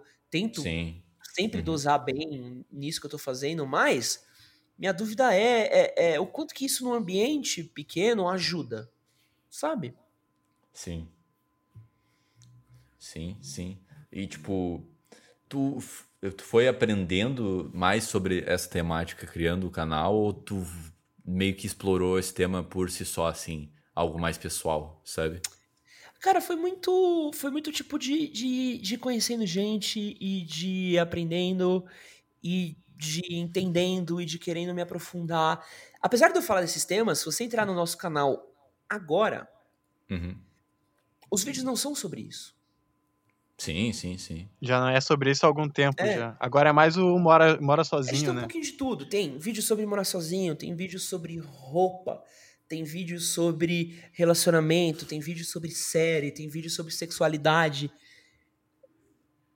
Só que todos eles partem desse fio condutor. Entendeu? Eu acho que a gente não precisa estar discutindo masculinidade sempre no, no âmbito teórico. A gente precisa discutir masculinidade no âmbito prático. No âmbito prático do dia a dia, do tipo, Carol, tá vendo isso daqui? Isso aqui é meio zoado. Vamos mudar isso daqui? Você vê o jeito como um amigo seu fala de uma mina e fala, cara, você não podia respeitar mais essa mina? Tipo, você não podia ser um pouquinho mais da hora, você não podia ser menos babaca. É, uma amiga minha mostrou, cara, um bagulho bizarro que aconteceu com ela, que um cara mandou pra ela de... Ele ia mandar uma foto dela pra um amigo dele, só que ele acabou mandando pra ela. Deu pra entender? Sim, sim, sim. Ele ia mandar um Tipo, aviãozinho ele ia mandar pro amigo, tipo. Ia espalhar o nude. É, e é tipo ele. É, não, não. Tipo, ela, manda, Mas ela postou uma foto nos é. stories. É. E aí o cara mandou uma mensagem, cara, tipo assim: Nossa, essa menina daqui é mó gostosinha, né? Olhava pra ela, achava ela puta sem sal, sem graça. Mas ela é mó tesãozinho. Ainda é meio chato de conversar Bah. com ela, mas pelo menos transando não precisa conversar. Que cagada. E enviou pra ela. E tipo, mano, Caraca, o cara reduz um ser humano a um buraco. é uma foda. Uhum, É uma uhum, foda. uhum. E, Sim. mano, é, isso é muito baixo, cara. Do mesmo jeito que eu ainda eu sou muito crítico com piada de pinto pequeno, sou muito crítico com é, o jeito como a gente fala sobre sexualidade, o jeito como a gente fala sobre corpos também. Sou muito crítico. Eu também sou muito crítico a isso. Eu acho isso muito baixo, cara. Tipo, você vai reduzir a mina a isso. A isso, sabe? Tipo, esse é o seu jeito de falar sobre mulher, tá ligado? É, ainda, ainda tem uma versão bem resumida aqui, bem, bem, bem censurada do que o cara falou. Mas, Uhum. tipo, ainda pensa Claro. a mina que recebeu isso, cara. Como é que foi pra ela falar assim, mano? Tipo, que mensagem é essa, sabe? Não, e sem contar outras mensagens de outros caras que ela deve receber bem mais escroto, né, velho? E, tipo, eu- eu- um questionamento aqui, cara. Tu já comentou alguma vez no canal sobre como enfrentar esse tipo de coisa? Por que, que eu tô falando isso? Tipo, tu falou antes lá no. Que, que tu tem que guiar o amigo, tu tem que eh, falar as coisas mesmo, que, o que é errado, o que não dá mais, assim. Ou, tipo, teve coisas que eu fiz, assim, eu só afastei de amigos que tinham esse pensamento, sabe? Tu acha que eu deveria ter falado com ele, conversado, talvez ele, ah, vou mudar de ideia, ou não sei, foi válido, sabe? Que eu fiz. Eu acho que todo mundo pode mudar. Acho que todo mundo pode aprender. Eu acho que o caminho é sempre a educação. Acho que é sempre a educação, a gente sempre entender o limite, a gente sempre entender o que é ofensivo, o que machuca, o que dói, o que é uma merda, o que é um comportamento escroto. Por exemplo, anos atrás era perfeitamente aceitável você estar tá num carro, um amigo seu buzinar pra uma mina da rua. Uhum. Hoje em dia, já não é mais tão aceitável. Isso já é um pouquinho mais questionável. Você já, tipo, olha pra um parceiro e fala, mano, pra que você tá fazendo isso, tá ligado? Eu acho que existe o caminho da educação. Só que o caminho da educação, ele parte pelo princípio de você querer aprender. Sim. Algumas pessoas não entendi, vão querer aprender. Entendi, uhum, sim. Entendeu? É. E algumas pessoas vão aprender na dor. Ou em algum É. momento que ah, é muito dispare, que nem a gente falou. O Vitor acabou chegando no canal quando ele teve um momento de relacionamento amoroso difícil. Uhum. É um momento onde ele teve Sim. que, a dor, teve que ensinar ele. Ou a gente aprende pelo amor ou pela dor. Foi um momento onde ele teve um momento de decepção amorosa que ele teve que parar e refletir, e pensar, e analisar, e entender. Eu tenho muitos amigos meus que O que aprenderam... estava acontecendo, né? É, eu tenho muitos amigos que aprenderam pelo amor. Eu tenho um amigo meu que ele é professor de Muay Thai, que ele teve uma filha menina, e ele fala, cara, ele foi um cara da luta. Ele foi um cara que lutava no ringue, fora do ringue. Sempre foi o cara que tava tentando o tempo todo ser o sujeito homem, o cara forte, o cara que não arregava pra ninguém, o cara que não abaixava a guarda pra ninguém. E um dia ele teve uma filha menina. E a filha menina sentava com ele e falava: Pai, é, vamos brincar de maquiagem, vamos brincar de casinha, vamos brincar de bonequinha. E o cara, apaixonado pela filha, o que, que ele ia fazer? Falar não? E aí foi quando ele parou, ele falou, cara, eu comecei a entender muito mais, eu comecei a, a, a, a amolecer muito mais quando minha filha fazia isso. Porque ele começou a ver um outro jeito de ser a vida, sobre como ele não precisava estar sempre naquele modo durão, como ele podia ser mais leve. Ele falou que nunca mais brigou. O meu tio, meu tio, ele corria em arrancada, não sei se vocês manjam de arrancada. Uhum, uhum. Eu sei. É, meu tio Sim. sempre apaixonado por carro, Oh. cara. Aqui tem o Racha Tarumã aqui. Cara, é, pô. Aliás, é animal. Essa, a cultura de arrancada é uma, uma cultura que eu acho muito massa, assim, muito irada. É, ele ia em Interlagos e corria e praticava esporte, teve gol aspirado, Fusca aspirado. Então ele era sempre um mano que corria no carro e, e pegava todo carro novo, moto nova, ele me levava e corria, e mostrava, olha como esse carro é foda tal. E eu me cagava É de o. Velozes e Furiosos. Exato. Primeiro Velozes e Furiosos quem me mostrou foi meu tio. Eu tava em casa, meu tio tocou a campainha e falou, bicho, tô com um filme aqui pra você ver. E aí ele me deu, me, me mostrou, assim, me apaixonou. DVD pirata, como sempre. É... e, cara, é... eu lembro de... Depois que ele teve as duas filhas, eu fui conversar com ele, a gente foi dar um rolê de carro. E aí ele tava num rolê, tava andando super devagar, né? Super devagar. E eu, tipo, mano, por que você tá andando tão devagar com o carro? Você, pô, sempre corria tal, o que aconteceu? E ele virou pra mim e falou assim, cara, desde que eu tive minhas duas filhas, é, eu nunca mais corri, cara, porque eu tenho medo de acontecer uma coisa comigo e minhas filhas crescerem sem pai. Eu não brigo mais no trânsito, tomo muito cuidado no carro, principalmente com as meninas, porque eu tenho medo de morrer e minhas filhas crescerem sem pai. E eu não poder ajudar elas e cuidar delas. Até então ele não tinha medo de morrer, então. Exato. Exato. Porque ele não tinha nenhum apreço emocional próprio, né? Então ele, Porque- ah, vamos viver a vida, né? É, foi eu aprender pelo amor. Também. Então é, eu é acho isso. que hoje, infelizmente, a gente tem esses dois caminhos, que é aprender pelo amor, que é você encontrar alguém que vai te fazer mudar, encontrar alguém que vai te ajudar a ter uma nova percepção, uma nova visão, e você vai conseguir ver isso de um jeito mais fácil, mais leve. Na paternidade, eu acredito muito na paternidade como eu acredito muito na paternidade como instrumento de mudança. Ou infelizmente as pessoas vão aprender na dor.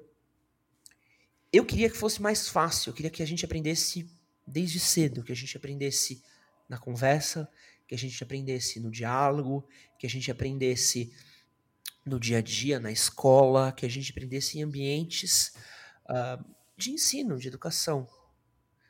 Não, não tem acontecido, não está acontecendo muitão, não. Eu acho que a nossa geração ela já está revendo um pouco questões de paternidade, o que é muito importante, muito importante.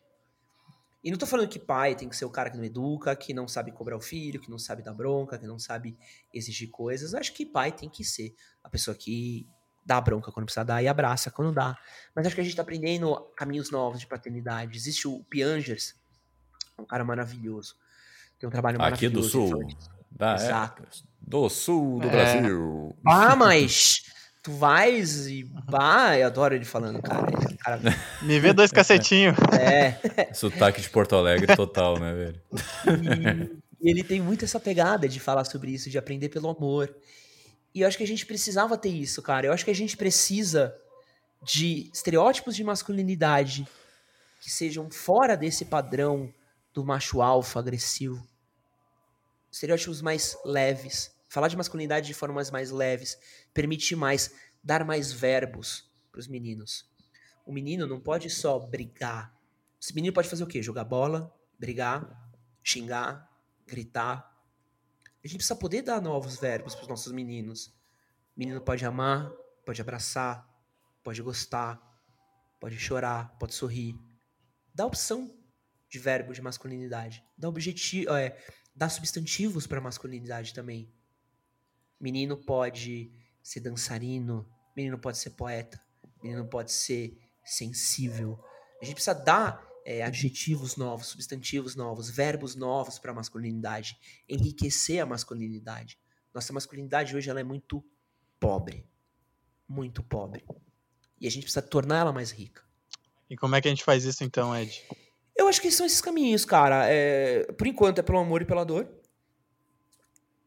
Mas eu acho que é pelo diálogo, eu acho pela conversa. Uma coisa que eu sempre falo e que eu realmente acredito é que essa conversa aqui agora nossa, ela falhou se ela termina aqui.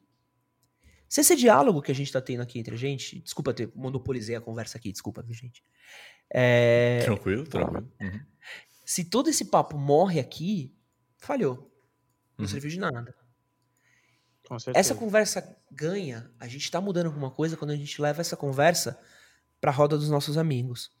Quando a pessoa que tá ouvindo esse podcast termina esse episódio, manda uma mensagem pro melhor amigo perguntando: E mano, você tá bem? Como é que tá no trampo? Como é que tá com a família? Uma pergunta de verdade, fala, mano, você tá, você tá da hora? Você tá se sentindo bem? Você tá se sentindo mal? Como é que tá a sua cabeça? Como é que tá sendo as coisas nesse último ano? Foi um ano puxado, as pessoas estão sofrendo mentalmente. Eu acho que a gente muda quando a gente começa a olhar pra isso, quando a gente vai ver o nosso priminho e vai sentando e vai ver ele caindo no churrasco e vai, vai perguntar pra ele: "Você tá bem?" E não é tipo aquela conversa de WhatsApp, né? Oi, tudo bem? Não, é um. Não, Depois desse tudo bem. Tá, tá tudo bem mesmo? Né? exato. É exatamente, eu, cara. Uhum. eu tive um exemplo de algo que aconteceu na minha família e que Uhum. é muito exemplo que eu aplico do que ser no dia a dia. É, tava tendo um churrasco na casa do meu pai. E meu pai tá fazendo um churrasco e tal. E meu pai, o cara foi lá, aceitou e fez o churrasco dele lá do jeito dele e tal. Eu falei assim, pô, pai, eu tô querendo é, fazer uma outra carne. Ele, ah, vai lá e faz você. Ah, beleza. Aí eu fui fazer, eu vi que meu irmão tava de bobeira. Meu irmão falei assim: meu irmão tem 14, 15 anos. E eu meu irmão falei assim: Fê, tu sabe fazer churrasco? Aí ele, cara, não sei, nunca aprendi, nunca ninguém me ensinou. Eu falei, ah, vem cá, Eu tenho isso. é, aprender a fazer churrasco, então. E eu sentei com ele e comecei a explicar pra ele, tipo, ó, churrasco você faz assim, assim que você acende uma churrasqueira, ah, tu tem que tomar cuidado com, com o fogo, porque o que faz o churrasco não é o fogo, é o calor. Dependendo de onde você tá botando do calor, sua carne fica num ponto, fica num outro. Cuidado com a gordura pingando no fogo, porque isso é, muda a intensidade da chama, estraga o carvão. Tá? Um monte de nerdice de churrasqueiro. E meu pai chegou e falou assim: Ah, porra, tu virou professor de churrasco agora? Eu falei, ah, não, mas tô só ensinando pra ele pra ele aprender a fazer churrasco. Ele, ah, nunca te ensinei a fazer churrasco e você aprendeu a fazer muito bem. Você não precisa ensinar pra ele. Por que não? e eu falei né, pro meu pai, Caramba. é, eu falei, meu pai, porra, eu queria que você tivesse me ensinado. Porque eu tive que aprender sozinho. Eu não tive ninguém que sentou comigo e me ensinou a fazer churrasco. Queria que você tivesse me ensinado. E quanta coisa a gente não queria ter alguém pra conversar e a gente não teve. Fazer a barba. Quantos meninos não aprendem a fazer a barba sozinho em casa? Caramba, é verdade. Eu tenho um monte de coisa que, que eu aprendi que não foi meu pai que me ensinou, sabe? Foi. Inclusive, quando eu namorei, e aí, tipo, eu fui muito amigo dos pais da guria, e aí, tipo, o pai dela me ensinou a dirigir, ensinou um pouco mais como é que é fazer a barba, como é que é ter um cuidado mais com o rosto, sabe? Cara, eu Essas tive durante. É, é, é, é, eu tive isso também, cara. Eu tive durante toda a minha adolescência, eu tive vários é, figuras paternas que me ensinavam coisas que não eram meu pai, porque eu tinha medo do meu pai. Olha isso, cara. Meu pai. Cara, e conhecendo meu pai hoje em dia, e não tô querendo culpar o meu pai, meu pai também. Também faltou isso pro meu pai. E talvez deve ter faltado isso pro pai do meu pai. Talvez tenha faltado pro pai do pai do meu pai. Mas alguém tem que quebrar a roda, cara. Uhum. Alguém tem que quebrar a roda quanto de coisa que eu não queria ter aprendido, que eu aprendi com um tio, que era o pai da, da, de uma amiga minha, ou com meu, meus tios da minha família, ou com uh, um professor, ou com alguma outra pessoa, que eu queria que meu pai tivesse sentado e falado comigo. Só que assim, a gente não pode olhar para isso e achar que tá ok. E tem que continuar. Alguém vai ter que quebrar a roda, sentar com o filho e falar: filho, vamos falar aqui sobre barba vamos falar sobre puberdade, vamos falar sobre sexo, vamos falar sobre como tratar a mulher. E acho que essa é a nossa função, é a gente levar essas conversas. Levar conversas para as rodas, levar conversas para os nossos amigos, saber cobrar nossos amigos, falar, cara, e o teu filho? Você tem visto o seu filho ou só vê de final de semana? Você fala com o seu filho? Você precisava falar mais com o seu filho. A gente não pode ser isentão, a gente não pode ser o sapatênis com os nossos amigos. O sapatênis voltou aí, velho. tava tão sério o assunto, tava tão triste aqui na minha. É, não, não, eu tento. É que senão esse papo ele fica tão sério às vezes, cara, que a gente precisa descontrair um pouco. Senão eu fico aqui o, é um papo bad não. vibes total. E aqui. é uma forma de é. tu desmistificar esse papo, né? Transformando de uma maneira mais leve, mas sem. Mas dando a importância que deve ser dada, né? Eu acredito muito nisso, cara. Eu acredito na leveza. Eu vejo alguns hum. outros veículos e acho que. É, eu não quero nem apontar quem é certo, quem é errado. Acho que cada um tem o seu, é, o seu jeito, sua metodologia de fazer. E são veículos que eles têm discussões apenas sobre a masculinidade. Então eles só falam de masculinidade. E eu acho cansativo. Eu acho cansativo, porque é sempre um papo sério, é sempre um papo cabeça e gira em torno do rabo e é muito cansativo, do tipo, cara, é muito exaustivo ouvir isso, é muito. Porque já é uma coisa pesada, e quanto mais você ouve, mais pesado vai ficando, e você vai ficando tipo, mano, nossa, né? E é muito cansativo ser macho pra caralho, tá ligado? É, não, e, e, o, e, o, contrário também, é muito cansativo você ficar ouvindo sempre sobre desconstrução e, e sobre isso, sobre isso, aquilo. Eu tenho amigos meus que falam sobre racismo, e eles falam, tipo, cara, é, é muito cansativo estar tá sempre falando só sobre racismo. A gente tem milhões de assuntos para tratar também, sabe? E a gente precisa levar esses assuntos permeados. A gente precisa começar a botar esses exemplos práticos. Sair do campo das ideias e também levar para praticidade às vezes. Levar para para amizade também.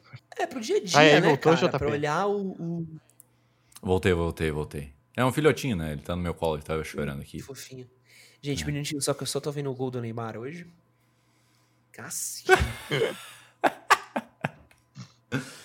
é, nem vi quanto é que tá o PSG e Manchester United. Ganhou, ganhou, ganhou, graças a Deus.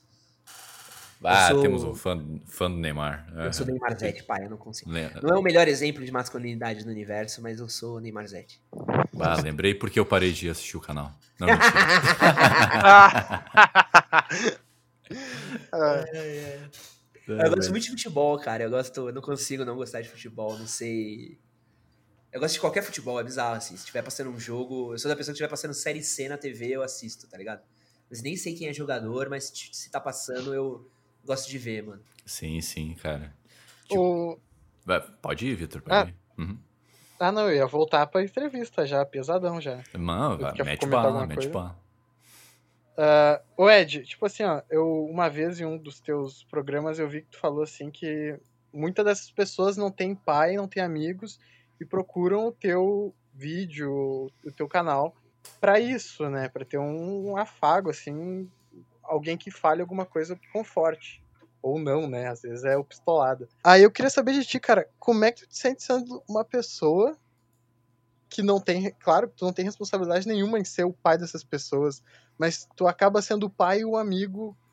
Tá entendendo o que eu tô tentando te perguntar? Como é que tu te sente a responsabilidade de falar essas coisas para as pessoas? Tipo, cara, eu sinto, não. eu sinto é um peso muito grande, assim. Eu acho que é uma responsabilidade muito grande. O primeiro encontro de fãs que a gente fez, o primeiro encontro de seguidores, nem gosto de falar de fã, nem seguidor, de inscritos mesmo do canal, uh, que a gente fez, foi um choque para mim. Porque eu pensei que ia ser uma coisa. É, tipo, ah, vai vir uma galera aí, vai falar que assiste vídeo, dá umas risadas tal. E, cara, a gente teve gente chorando, assim. Teve cara que abraçou e chorou, chorou, assim. Os caras falando, bicho, é, eu era viciado. E aí eu lembro da gente estar, tá, tipo, conversando e chegar um cara e falar, tipo, meu, é, eu era viciado em droga, pesadaço. Tinha, meu, perdido minha mulher, perdido minha filha, tinha vendido coisa da casa. E eu lembro que eu vi um vídeo de vocês e, meu, é, eu larguei a droga por causa de um vídeo que eu vi de vocês.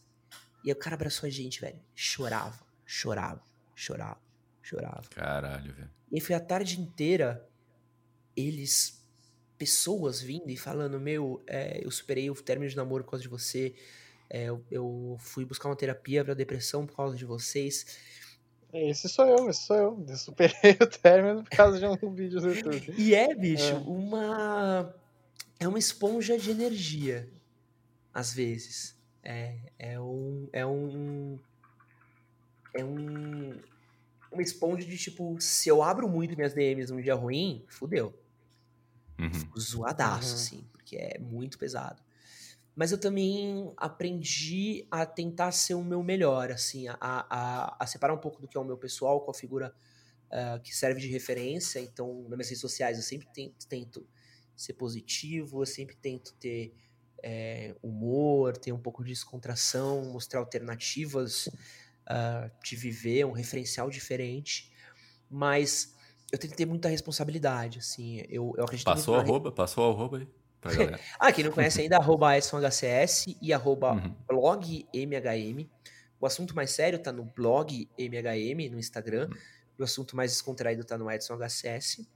Mas eu acho que é, eu tento passar um pouco disso e passar essa lição e passar um pouco com é, responsabilidade. É, eu lembro uma vez uma entrevista que eu vi do Júlio Cuciello e aqui não é uma crítica ao Júlio, assim, eu nem conheço ele. Mentira, eu conheço o Júlio Cossaro pessoalmente, mas é, roubou uma camisa de futebol minha, mas eu conto essa história um outro dia. É, mas eu lembro uma entrevista que ele fez que ele perguntaram para ele, falou assim: "Ah, você tem a Copa Corote, né? E um monte de jovem começou a beber por causa da Copa Corote. Como é que você vê isso?" Ele falou: "Não, eu não tenho nada a ver com isso não. É, bebe quem não tem pai em casa. E eu não tô dando exemplo, tô só fazendo vídeo. E eu lembro que foi uma das coisas que eu mais discordei. Eu assim, cara, tu tá dando exemplo sim, velho. Como assim você pode ser um influenciador que influencia a decisão dos outros na hora de você ter um patrocínio grande de uma marca? Como é que tu pode ser um influenciador na hora de assinar com PlayStation, de assinar com, com marca grande, FIFA, uh, Champions League, Heineken? Aí você é influenciador pro que convém pro bolso. Mas na hora de um comportamento de risco, tu não influencia? Influencia. Você pode querer ou não, mas você influencia. E a gente precisa ser muito crítico Totalmente. com o papel de influenciador. E não tô querendo falar do trabalho do cara, o trabalho do cara mudou muito nesses últimos tempos. Tem um trabalho muito legal com a mulher dele, com os filhos dele, um cara divertido. É, mas aí ele virou pai, né? Aí ele virou pai. Virou pai, a né? Solução, é o que a gente já, ó, a solução é do mundo que a gente, que a gente tá aprendendo aqui é ter filhos. É, tira filhos. a camisinha, Mete só goza dentro é... Só tem AIDS quem faz exame. É, não, aliás, outro grande mito, né, da, da masculinidade de, de, de ISTs. Mas, é, e eu aprendi isso, cara, essa questão de, de, de, responsabilidade, bicho, de tipo, irmão, tem uma responsabilidade aqui. Eu vou ter a parte legal de ser influenciador. Ah, vou conhecer o Neymar em Paris? Vou. Aliás, incrível. Um homem cheiroso, gente boa, excelente hotel que ele tava em Paris excelente. É. Mas joga muito? Joga, um dos melhores da nossa geração. É... Fez gol, fez gol hoje, fez gol hoje. Fez gol bonito, a gente tá falando dele agora. É, Mas, É, essa é a parte boa. E eu também tenho que assumir a responsabilidade, cara. Por que eu vou assumir só os direitos e não vou assumir os deveres? Tenho que assumir. E parte disso é dar o exemplo, tentar assumir meus erros, tentar ser o mais justo possível, olhar para quando eu tô errado, ouvir crítica. Eu tenho que ouvir crítica. Se eu falar uma merda, chegar uma mina para mim e falar assim, irmão, você falou merda. Minha primeira resposta quase sempre é: me conta que merda que foi para eu aprender. É, eu tenho que ouvir essas críticas para eu aprender. Então eu, eu, tento assumir essa responsabilidade um pouco assim. Tá estudando sempre, tá ouvindo sempre e tentar estar à altura desse papel. Eu não quero. É, puta, eu não tô falando que eu sou salvador da pátria, que eu sou o pai do povo. Tipo, mano, longe disso, tá ligado? Tipo. Mas quando entra nesse aspecto, eu preciso corresponder a essas características, entendeu?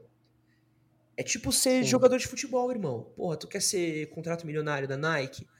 Tu quer brilhar na capa da revista, ser garoto propaganda da, da companhia telefônica? Tu tem que fazer gol na Copa, velho. Tu tem que fazer gol na Copa, é isso. Tem que jogar bem. Não seja um Felipe Coutinho da vida, hein? Não, pior, Gabriel Jesus, Deus me livre. bah, agora, quem não manja nada de futebol entendeu nada, cara. Não, mas é... eu não entendo nada de futebol. pois então, tá do nosso lado aqui. Mas, tipo, cara, tipo, tu tava comentando aqui, eu tava só pensando, mano, o cara me fez me engajar uma hora e vinte programa aqui, quase uma hora e meia. Eu descobri que tu tá fazendo um podcast, cara, com uma empresa, né, junto associado a uma empresa, que qual é, qual é que é esse projeto aí e quais são os teus projetos futuros para, enfim, quando que esse podcast pra sai? galera? Só para saber. Cara, essa semana, essa semana ainda. Tá, essa o nosso semana. podcast estreia dia na sexta, de na dezembro. Sexta. Uhum. Ah, então beleza. Nessa segunda-feira, dia 7 de dezembro, a gente lança nosso novo podcast, que chama uhum. O Manual do Homem Moderno. É um podcast de temporadas, a gente tá lançando o primeiro episódio da primeira temporada agora. E é um podcast sobre storytelling. Eu queria fazer um podcast um pouquinho diferente do, do que eu vejo por aí. Então a gente vai fazer um podcast com histórias de coisas. Quero contar histórias de coisas, pessoas, acontecimentos que inspiram ou podem inspirar homens, assim. Então a gente vai fazer é, é um podcast bem mais leve, é um podcast curtinho, assim, de 10 minutos, e que eu quero que tenha muito dessa, dessa pegada, sabe? De tipo, vamos. Vamos contar historinhas legais, vamos trazer coisas legais. Eu gosto muito de contar histórias, eu gosto muito de storytelling, aí eu queria fazer esse exercício. Então a gente tem um episódio sobre origem de, de, um tênis famoso e como ele influenciou a cultura pop. A gente tem um podcast sobre o Conde Drácula. A gente tem um podcast Ah, você já tem episódio isso? isso eu já gravei, já gravei já boa parte deles. Faltam três episódios para terminar a temporada, então já tá tudo meio ah, tá. gravado. Tá. Entendi, é... entendi. A primeira temporada vão ter 12 episódios desse podcast. Vai estar nos principais tocadores de podcast do Brasil. Primeira Tocadores. Uhum. É, eu não sei como é que fala, eu não sou muito do YouTube. É. Não, tudo, tudo bem, tudo bem. Tô... Não é player, player. player. Tem gente que fala stream, enfim, não, não sei. Vai estar tá aí onde você ouviu isso no podcast, irmão. Vai estar tá com certeza. É, ele, é um, Dá teus pulos. ele é um projeto em parceria com a Pod 360, que é uma produtora de podcasts incrível. Sou uhum. apaixonado pelo trampo dos caras. Eu fui atrás deles, falei, mano, quero muito fazer um bagulho com vocês, bora rolar. Deu azar. Eu sou. Mano, deu uma zica que eu. eu entrei em contato com os caras uma semana antes da pandemia. Caralho. Muito bom, é... muito bom. Dedo podre. Mano, eu juro por Deus, a gente assinou contrato, começou a pandemia e isolamento. E aí, mano, combinado de gravar em estúdio, de mano, e aí? E era para ser, e, era, e a gente começou meio com, a gente começou com uma outra ideia. E a gente falou assim, cara, não vai rolar essa outra ideia por causa da pandemia. E a gente, puta, mas e aí? E aí eu tinha uma ideia guardada, o, o Felipe Lobão, que tá produzindo o podcast junto comigo, falou, mano, também tem uma ideia mais ou menos assim. Aí quando ele jogou a ideia dele, eu falei, cara, eu, puta, eu tenho essa mesma ideia, tinha essa mesma ideia pra uma outra parada, mas acho que a gente consegue adaptar para aqui, né? Ele, puta, tudo a ver. A gente abraçou e pegou, tá ligado? E essa primeira temporada é bem experimental, ela é bem de tipo de contar um monte de coisa, um monte de coisa diferente, vai passar por períodos de, de época diferente, vai ter episódio que é para contar a história de coisas, vai ter episódio que vai ser para contar a história de pessoas, vai ter episódio que vai ser para contar movimentos que aconteceram. É, tá um podcast bem leve, mas eu tô apostando bastante nele, eu gosto muito desse formato. Então a gente uhum. estreia o primeiro episódio nessa segunda-feira. Pro ano que vem, é, em janeiro, provavelmente. Eu tenho planejado aí um, uma série, uma minissérie que a gente vai lançar no canal sobre educação financeira, com alguns episódios. É, tô bem ansioso para sentir ela de novo com o público. A gente já tá terminando aí os últimos trâmites para começar a gravar ela. E essa coisa de minissérie é uma coisa que eu quero postar muito em 2020. Essa coisa de minissérie é uma coisa que eu quero postar muito em 2021, assim, de fechar temas mais específicos e tentar produzir eles um pouquinho mais elaborado, com um vídeo um pouquinho mais trabalhado, um pouquinho mais redondinho, uh, um pouco do que tá rolando na série Morar Sozinho também, que é, uma, é um quadro novo do canal com dica para cuidar da casa, então é, tô ensinando como faxinar a casa, como cuidar da roupa, como cuidar da cozinha. Tá sendo um desafio muito legal, assim, então eu tenho planos bem, bem sólidos já para 2021 e acho que meu maior plano para 2021, mano, é poder sair na rua, vacinado, trombar a galera, dar uns abraços, sem medo, ser feliz, poder sair sem máscara também, poder ir numa aglomeração gostosa, um festivalzinho de música. Saudades de apertar uma mão. Saudades de apertar uma saudade. mão. Eu tô com saudades de. Ah, eu tô com saudades, sabe do que, mano? De estar tá num. Lamber um corrimão. Puta! eu tô com saudades. Sabor de ferro, eu bom. Eu tô com saudades de alguém esbarrar em mim e eu não ficar preocupado em, em ser internado. Bah, Sabe? É verdade. Pessoas esbarram em você e você fica tipo, caralho, coronavírus, mano. Ô, ô, bah, verdade isso. Ô, meu, eu tive que pegar trem pra ir pra Porto Alegre. Nossa, que apavoro, meu. Ah, tá louco. Qualquer um. Quando uma pessoa entrava sem máscara, meu Deus, ficava apavorado. Mano, Mas, hoje enfim, aqui em Porto Alegre tem um pessoal já sem máscara, já. Uma boa porcentagem já tá já cagando pro bagulho. Sim. Cara, eu fui hoje no Stand Center em São Paulo. Não sei se vocês sabem o que é um Stand Center. Bah, não. Só não. fui em São Paulo uma vez, né? Stand Center é tipo um mini shoppinho que ele tem vários stands montadinhos um do lado do outro, tá ligado? Uhum. uhum. Então, tipo, um, um, espaço de um shopping que teria quatro lojas tem 30, sabe? E os caras vendem. Aqui a gente chama de shopping total. É, deve ser... É shopping total. Que vende, tipo, carregador de celular, essas coisas. É, é. Ah, não, ele tá falando é camelódromo, camelódromo. É tipo um camelódromo, só que, que, por exemplo, aqui vende, às vezes vende produto original, vende jogo de videogame, vende uh, acessório, tem assistência técnica de celular, e eu fui comprar uma câmera hoje. E, Sim. mano, cara, e o desespero de entrar no Stand Center, parça. Foi bizarro, assim. Então, mano, chegar em casa, tomei um banho de álcool gel. e eu só. Ah, eu tomo banho mesmo, eu tomo banho quando sai pra rua. Aí eu só quero. Se a besunta de álcool gel. Ah, não, eu besunta de álcool gel porque eu já vim correndo gravar aqui, então. Ah, sim, sim, entendi, entendi. queria, queria. Estou aqui esperando tomar o meu banhozinho. Ah, tu não. Bom, enfim. Pergunta mais ruim, né? Mas tu não tomou banho ainda. Já vou tomar banho, mãe. Gente. Pra terminar de gravar o podcast. Ó, ó. Vou dar chinelada, hein? Ai, que merda. Mas, tipo. Cara, muito foda esse projeto, muito foda do teu futuro, muito foda o que tu falou aqui. Só quero agradecer, pô, pela tua presença, mano. Sério mesmo. Cara, é... Por ter parado teu banho e ter vindo, né? É, gravar com os gurizão aqui de, de Porto Alegre.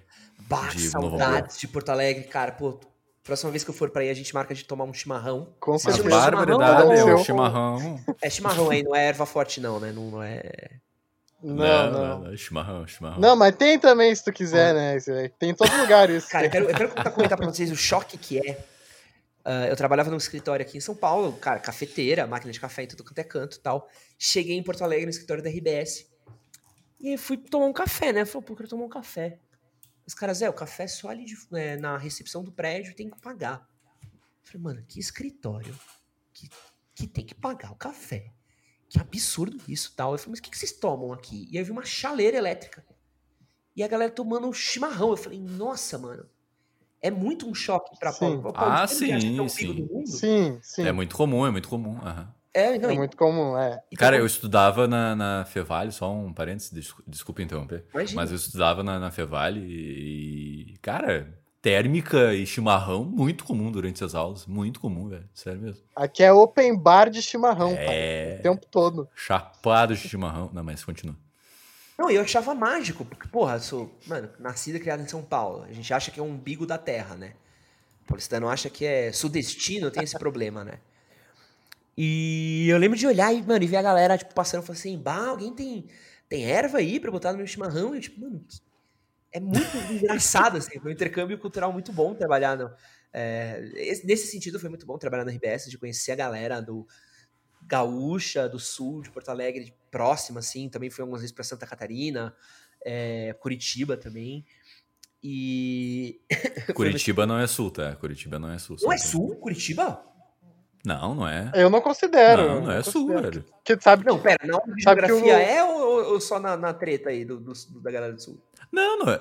Não, Eu não Eu considero. não sei, mas sul. a- o sul, o sul não considera é, Curitiba Sul, né? Vocês vão começar com É, tem- papo, tem- o tem uns é meu gaúchos país chato. aqui, a gente vai sair... É que o ga...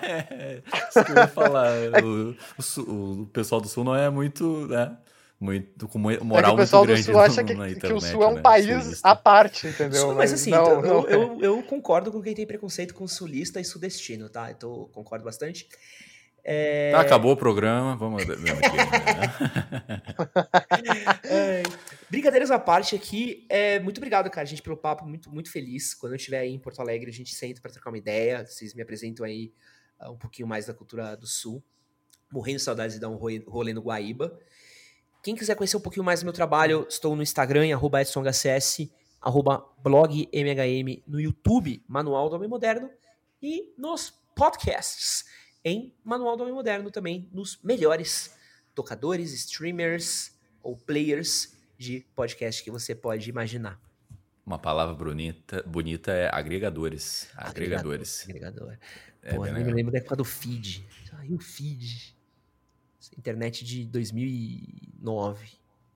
Vai, eu tinha 9 anos, só pra tu ter uma ideia. Tem 20 anos. Vixe, Você tá velho agora. Sou guri aqui, eu tô. É só os grinos. sou da época de podcast, irmão. Tu tinha que baixar no computador pra passar pro, pro MP3, pro iPod, mano. Não, mas é recente isso, né? Em 2012, quando eu consumia, era assim ainda. Não é só agora que deu uma, esse boom, né? Virou essa várzea Eu aí, ba- todo mundo tem. Até o Manual do Moderno tem podcast agora. Exatamente, exatamente. É verdade. É, Mas só os, só os fortes sobrevivem também, né? Porque vai e volta, some um. sim, ah, mas a, sim. a mídia agora tá muito forte. Parabéns pelo trabalho de vocês, gente. Muito legal. E é isso. Pô, obrigado, cara. Sério mesmo. Pô, obrigado, cara. Ouvindo de ti é Pô, maravilhoso. sério mesmo. Eu, eu, eu brinquei aqui que eu não acompanho mais, que parei de acompanhar, mas, cara, eu tenho muito respeito pelo teu conteúdo e pela o que, que tu conquistou no YouTube, o que, que tu conquistou na internet, assim. Teu trabalho é muito foda mesmo. E todo esse questionamento de eh, masculinidade é algo que é pouco falado e o canal, o canal, o teu trabalho faz um bom serviço disso.